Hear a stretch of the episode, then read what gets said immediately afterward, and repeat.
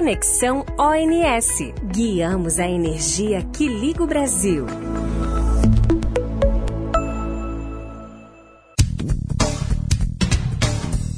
Bem-vindos a mais um Conexão ONS. Eu sou a Jéssica, trabalho na gerência de contratos e contabilização da transmissão aqui no Operador. E o tema da vez é recontratação anual dos montantes de uso do sistema de transmissão, que nós chamamos carinhosamente de RECOM. Vocês vão conhecer mais sobre essas sopas de letrinhas de MUST, CUST, SAAD, enfim. Calma que a gente vai explicar tudo. Para bater um papo sobre a Recom, eu convido meus colegas de equipe, Luciana e Lucas, que sabem tudo desse assunto. E aí, pessoal?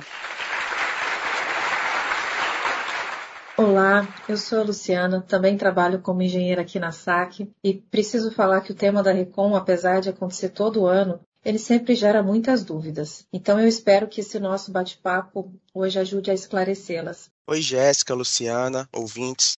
Eu sou o Lucas, trabalho como engenheiro no ONS e já passei pela área de planejamento e agora faço parte da equipe de contratação e apuração. Será muito bom participar desse podcast com vocês. Legal, vamos lá. Então queria começar perguntando: Afinal, o que é a RECOM e quem pode participar desse processo? A RECOM é um processo anual no qual os agentes de distribuição e de consumo que se conectam à rede básica, é, eles têm a oportunidade de rever os seus montantes de uso do sistema de transmissão é, e que são é, contratados por os quatro anos civis subsequentes. Então, isso significa que os participantes da RECOM, que vai se iniciar agora em 1 de outubro de 2022, é, poderão recontratar os seus montantes para o período de 2023 a 2026. E todo esse processo da Recon ele está regulado no módulo 5 das regras dos serviços de transmissão da ANEL. Vale lembrar que na Recon só é permitido recontratar os valores atualmente contratados, ou seja, a contratação de novos pontos de conexão ou de novas tabelas de MUS condicionadas a novas obras de transmissão deverão seguir o processo regular, aquele que todo mundo já sabe, por meio de emissão de parecer de acesso e será contratado num termo aditivo diferente. É verdade, Lucas. E, além disso, a RECOM contempla os contratos de uso permanente somente. Ou seja, os contratos flexíveis ou reserva, de reserva de capacidade, por exemplo, eles não participam desse processo. Então, se eu sou um agente e quero alterar meus MUST para os próximos quatro anos, quais os passos que eu devo seguir? Jess, os agentes que queiram participar da Recom, eles têm todo mês de outubro para fazer a declaração dos montantes desejados ao ONS. E essa declaração é feita através do Sistema de Administração e Apuração da Transmissão, o SAAT. E para ter acesso ao SAAT, é, basta que o agente faça login em seu perfil no Sintegre e solicite um perfil de negociador de contrato do SAAT lá na aba Meus Sistemas. E aí, depois de ter o perfil aprovado pelo ONS, é, basta que o agente entre no SAAT, filtre o nome da sua empresa, para que ele possa ter acesso à tela de declaração dos montantes. E para facilitar também, o, o, SAAT também já apresenta os dados de MUST atualmente vigentes no CUST dessa empresa, para que o agente tenha uma base de comparação com os valores novos que vão ser declarados.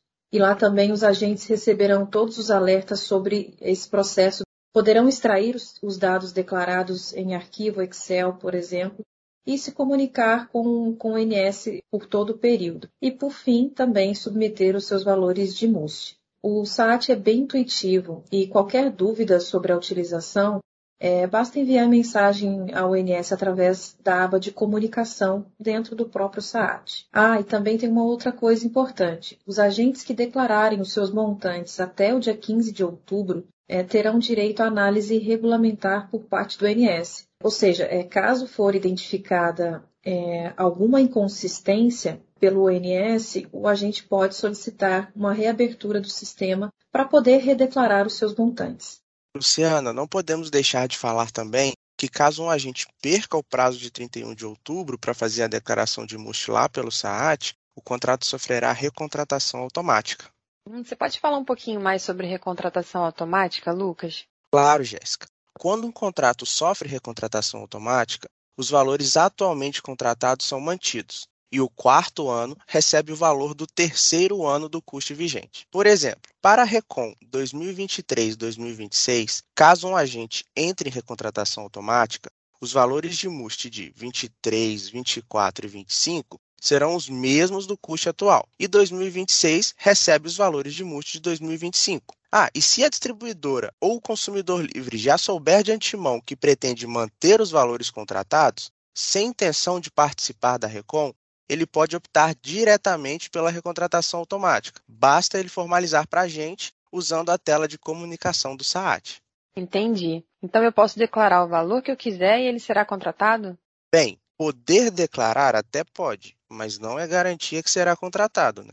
Vamos por partes. A regra principal de contratação exige que o MUST seja a máxima demanda anual, ponto de conexão e horário de contratação, ou seja, um valor por ano, por ponto e por horário, que no caso são os patamares de ponta e fora ponta, podendo ser valores diferentes de um ano para o outro, de um período para o outro, etc. No entanto, todo aumento de MUST está sujeito à análise técnica de viabilidade de contratação. Durante o mês de novembro, todos os dados declarados são estudados e o MUST pode ter o seu parecer aprovado. Quando o valor solicitado segue para a contratação, aprovado com ressalvas. Quando o valor é contratado, mas com alguma condição que deve ser seguida pelo agente, limitado quando o MUST é limitado em um valor abaixo do solicitado ou até mesmo negado, quando não há possibilidade de atendimento da demanda solicitada. Já para redução de MUST, não é necessário estudo de viabilidade, já que um valor maior já estava contratado antes. Verdade, Lucas. E complementando, é, não é necessário estudo técnico para contratar uma redução, é, mas ela possui critérios mais rígidos em termos regulatórios de forma a não comprometer a arrecadação de encargos do ciclo tarifário vigente. E uma dessas regras é, é de que toda redução não pode ser aplicada dentro do ciclo tarifário vigente. Ou seja, ah, se um agente declarar uma redução para o primeiro ano contratual, por exemplo, 2023, ela só poderá ser contratada efetivamente a partir de 1 de julho de 2023. E, além disso, existem critérios de onerosidade. O que, que significa? Que reduções em até 10% do valor anteriormente contratado são consideradas não onerosas. Mas, caso essas reduções ultrapassem os 10%, elas são feitas de forma onerosa. E os encargos decorrentes dessa redução onerosa é, vão ser cobrados de uma vez só na apuração subsequente à da redução. E existe também uma regra para reduções superiores a 10%, que é quando a redução de MUSD, os montantes de uso do sistema de distribuição de um usuário que está conectado na distribuidora. Então, nesse caso, basta apresentar o CUSD, ou seja, o contrato de uso do sistema de distribuição com esse usuário, ao ONS, e justificar essa redução superior a 10%. Assim, a redução é, se dará de forma não onerosa. E outra regra importante também é que pontos de conexão compartilhados entre duas ou mais distribuidoras, as reduções de MUST acima de 10% vão ser sempre onerosas em virtude dos impactos é, tarifários relacionados. Luciana, não podemos esquecer também que o último ano contratual é livre, isso significa que o agente pode contratar até zero se ele desejar, que não será cobrado onerosidade. Legal isso, né? Porque nesse caso, se eu, como agente, quiser ajustar uma contratação que foi muito alta no passado, eu posso utilizar o quarto ano de cada RECOM e ir ajustando esses valores de forma não onerosa. Entendido. E existem regras exclusivas para um tipo de usuário? Tipo, se ele é um consumidor, ele tem que atender ao critério X, se é distribuidora, tem que atender ao critério Y?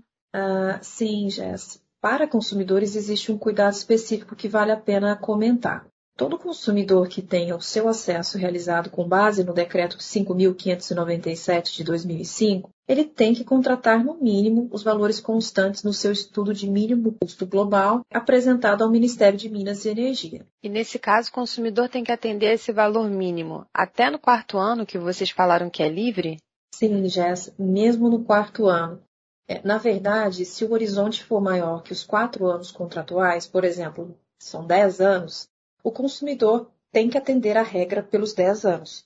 E somente após esse período ele poderá contratar nas regras normais que nós já mencionamos aqui. E a distribuidora? Alguma regra específica? Tem também. A distribuidora tem uma peculiaridade que é a declaração de confiabilidade. O que é isso? Quando uma distribuidora possui uma configuração de rede que permite a transferência de carga entre pontos de conexão, ela pode declarar no SAAT quais os pontos de conexão e os montantes envolvidos nessa transferência de carga. Esses valores serão considerados posteriormente no cálculo da parcela de ineficiência sobre contratação, a PIS. Vale destacar também que a declaração de confiabilidade é opcional e se a distribuidora tiver apenas um ponto de conexão contratado, não tem como declarar essa confiabilidade. Essa declaração só serve para o primeiro ano do ciclo, que no caso da Recon desse ano será 2023. Bom, eu acho que é isso, Jess e Lucas. Nós passamos pelas principais regras de contratação da Recom. Beleza, Lu. E o custe? Depois de fazer a minha declaração, dentro de todas as regras que vocês falaram, como eu faço para assinar meu contrato? Bem, o primeiro passo é atualizar o cadastro dos representantes que irão assinar lá no Sintec. Para isso, o processo é parecido com o de cadastro de negociador no SAAD. Você vai fazer login no Sintegre, vai na parte dos sistemas e escolhe o SACT, Sistema de Administração de Contratos de Transmissão. Lá você se associa ao perfil Assina Custe, caso seja o representante legal da empresa, ou ao perfil Testemunha do agente, caso seja testemunha. Importante destacar que, para a realização da assinatura digital, os representantes e a testemunha deverão possuir certificado do tipo ECPF. Tem um detalhe também, é que se o agente não tiver uma testemunha disponível para assinar o contrato, ele pode solicitar uma do ONS. Basta formalizar isso também por meio do SAAT. Após o final do prazo de declarações do MUST, nós enviamos duas minutas de custe para aprovação dos agentes. A primeira é uma minuta parcial, contendo os valores de MUST declarados que ainda não passaram por análise de viabilidade, ou seja, os montantes declarados ainda não foram avaliados. O intuito dessa minuta é o de adiantar a avaliação do conteúdo do documento, principalmente os dados da empresa. Essa minuta parcial é enviada até o dia 15 de novembro e os agentes têm 10 dias corridos para avaliá-la. A segunda minuta é enviada após o resultado das análises técnicas. Ela já vem com os valores e ressalvas de acordo com o estudo feito pela área de planejamento. É a minuta final do contrato. Após o seu envio, ela estará pronta para ser submetida ao portal de assinaturas do ANS. Perfeito, Lucas. E lembrando que o prazo final que a regulamentação estabelece para assinatura do termo aditivo da RECOM é dia 31 de dezembro. Após esse dia, caso os agentes não consigam assinar o termo em tempo, o contrato será enquadrado no processo de recon automática que o Lucas mencionou anteriormente. E, é, de modo a diminuir o risco de um agente perder o prazo e evitar o período de festas de fim de ano em que muitos diretores é, viajam, enfim, nós estipulamos o alvo de 18 de dezembro é, para finalização do processo. Então, é muito importante que todos os agentes se atentem a esse prazo. E, por fim, com o custo assinado, o processo de recon é finalizado. É bastante coisa, né? e é isso, pessoal. Espero que o nosso papo tenha esclarecido um pouquinho mais sobre esse processo da Recon. E se vocês tiverem mais dúvidas, podem consultar a nossa página no Sintegre. Chegamos ao fim de mais um Conexão ONS. Muito obrigada, Luciana, muito obrigada, Lucas, e muito obrigada aos nossos ouvintes. Um abraço e até a próxima. Muito obrigada a todos. Um abraço e até a próxima. Um abraço, pessoal. Até mais.